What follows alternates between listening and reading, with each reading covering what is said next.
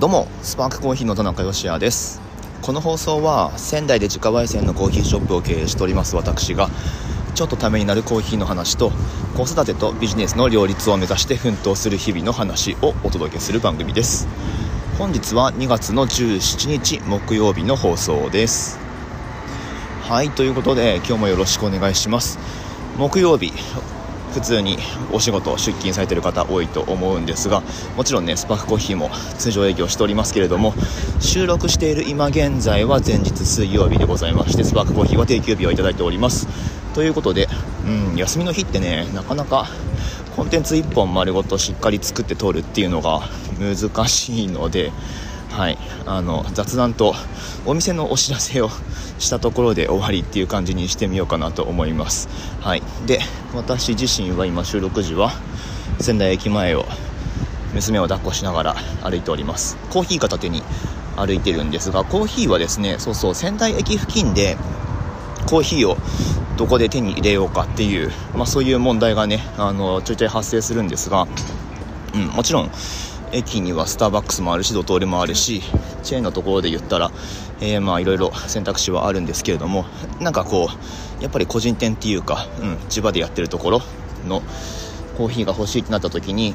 まあ、少し仙台駅から出て歩くんですけれども仙台朝市という、えー、場所がございます。まあ朝市ですよ。あのお野菜とかお魚とか生鮮食品の市場なんですけれどもまああの結構長くやってる伝統あるスポットになってまして、まあ、半ば観光名所化してる、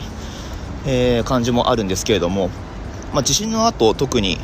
いろいろ開発が進んで、えー、まあ古いところはなくなったりもしてるんですがその分新しいお店とかも開いていてその朝市の中で飲食できるスペースっていうのが最近ねあの結構増えてるんですよ。僕前職場があの辺だったのであの朝市の横にある遠藤チェーンっていうかあの e ビーンズっていうビルの中のコーヒー屋さんで働いてたことがあるんですけれどもまあその時もね朝市よくあの夕飯の買い出しなんかで利用はしてたんですがその時から比べるとだいぶねうんといろんなバラエティに富んだお店っていうのが増えているようでございます。はい。なんかあれですねラーメン屋さんが最近 オープンしたとか朝ラーメンで有名ななんだっけ伊藤商店。そうそうそう。あのなんか淡麗系の中華そばですよ。伊藤商店がねあのオープンして朝ラーができるとかでもおなじみなんですけれども、えっと、そのコーヒーショップの話早くしろよっていう話ですよね。そうそう。仙台駅付近でアクセス可能な個人店のコーヒーショップが朝市の中にあるんです。あのお野菜とか売ってる売り場の奥にちょっとえー、行かないとお店を見つけることができないんですけれども、まあ、そこ頑張って足を踏み入れて奥まで行ってみると あごめんね。ちょっと待ってね。はい。えー、と奥まで行くとですね伊藤コーヒーさんっていうコーヒー屋さんがあります。はい。お店はこれコーヒースタンドですね。あテーブル席も2席くらいあるのかな。テーブルが2台あってでまあ椅子に腰掛けてってこともできるしあとはまあカウンターででもスツールがありますね。立ち飲みっていうか、まあ、スツールがあるんだけどはい10席くらいなのかな、うん。まあ、コーヒースタンドで小さいお店なので、まあ、あの何組かいらっしゃるとすぐこちゃっとした感じになるんですけれどもその分店主さんと距離が近いので、まあ、伊藤さんねあの 多分お話好きな方だと思うので、まあ、何かしら、えー、行ったらお話ししてくださると思うんですが、はい、コーヒーはしっかりあのしっかりしたものがもちろん出てきます。でえっとですねコーヒー豆が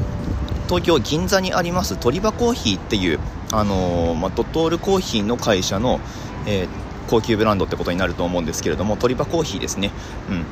うん、の豆を使っているようです。伊藤さんが多分鳥羽コーヒーで、えー、まあ、勤めていたことがあるというか、うん、そのお店開ける前は鳥羽コーヒーにお勤めではい、っていう、え、流れで鳥羽コーヒーの豆を取り寄せて使ってらっしゃると思うんですがあのね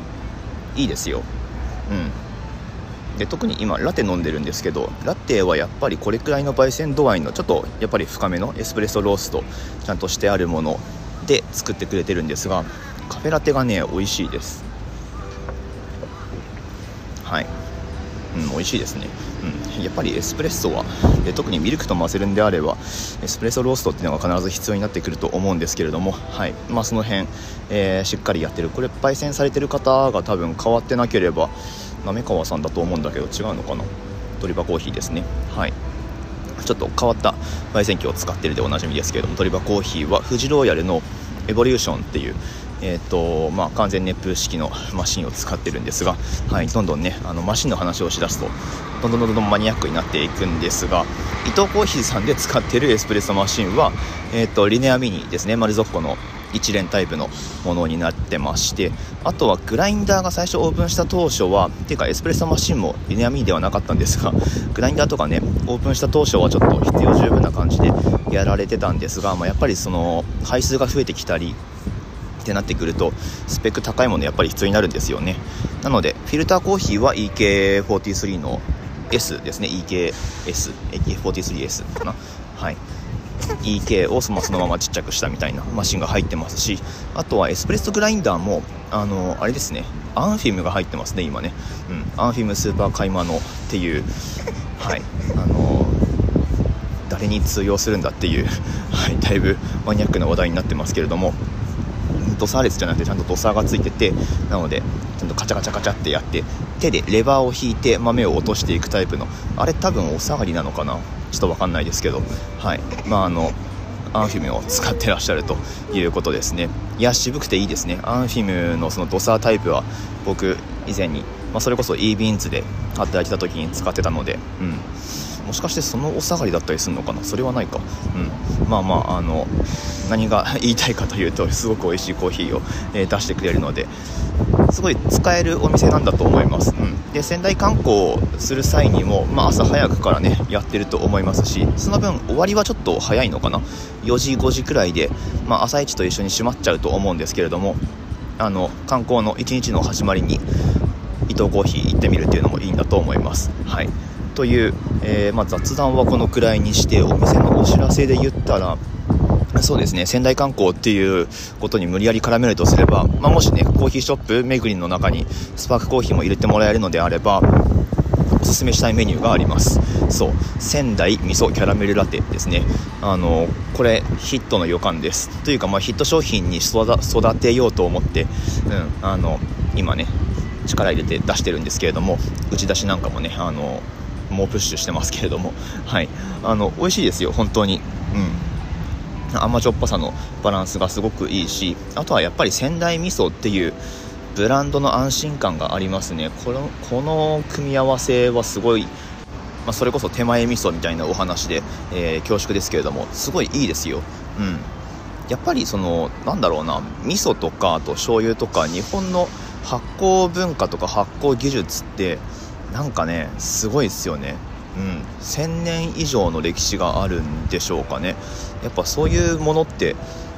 よくよく考えてみれば世界中見渡してもあんまりないよねっていうそもそも1000年単位の歴史を持ってる国。でそれが未だに受け継がれている土壌って日本とヨーロッパくらいにしかないと思うんですよね、うん。まあ、中国は4000年ってよく言いますけれどもだってあそこは文化大革命とかで1回こう、ね、断絶があるので、はい、あのなので今ね新しいことをどんどんやってブイブイ言わしてるわけですけれども。なのでそういう歴史を取り入れつつなんかこう自分たちのビジネスに落とし込んでいけるみたいなことができるのがやっぱり日本の強みだと思っていてそこになんか日本の勝ち筋ってあるんじゃないかなと思いますけれども。はい。なんか話がどんどんそれそうですがまあそんな仙台味噌キャラメルラテ、えー、おすすめでございます。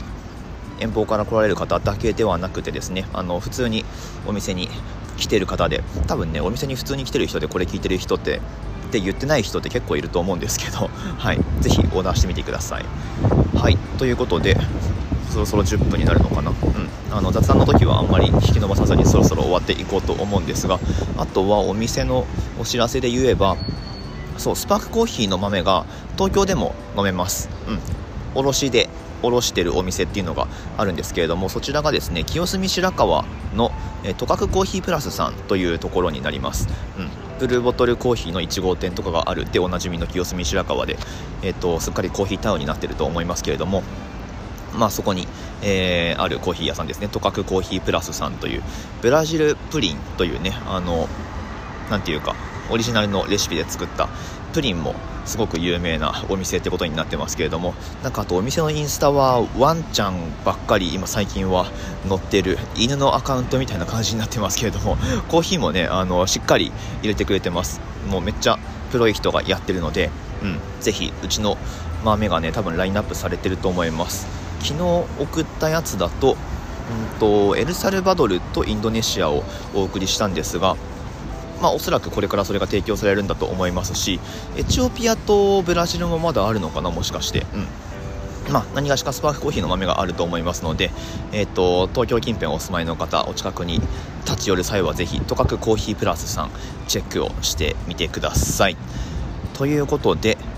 そのくらいにしておきましょうかね、うん、雑談だし、はい。えーとまあ、休日、僕はまだこれから続くので、えー、楽しもうと思います。はい、今日も最後までお聴きくださいましてありがとうございました。番組の感想とかはスタンド FM からであればコメントができますし、何かあの質問とかあればお答えして放送回丸々1回使って、えー、お話ししてみようと思いますので、ぜひぜひ活用してみてください。コメントでもいいですし、あの匿名で質問ができるレター機能っていうのがあるんですが、なるべくお名前とか、えー、お住まいの地域とかかな、あの伝えていただけると、なんか僕がただ安心するっていうだけなんですが、はい、あのそういった感じで活用していただけると幸いです。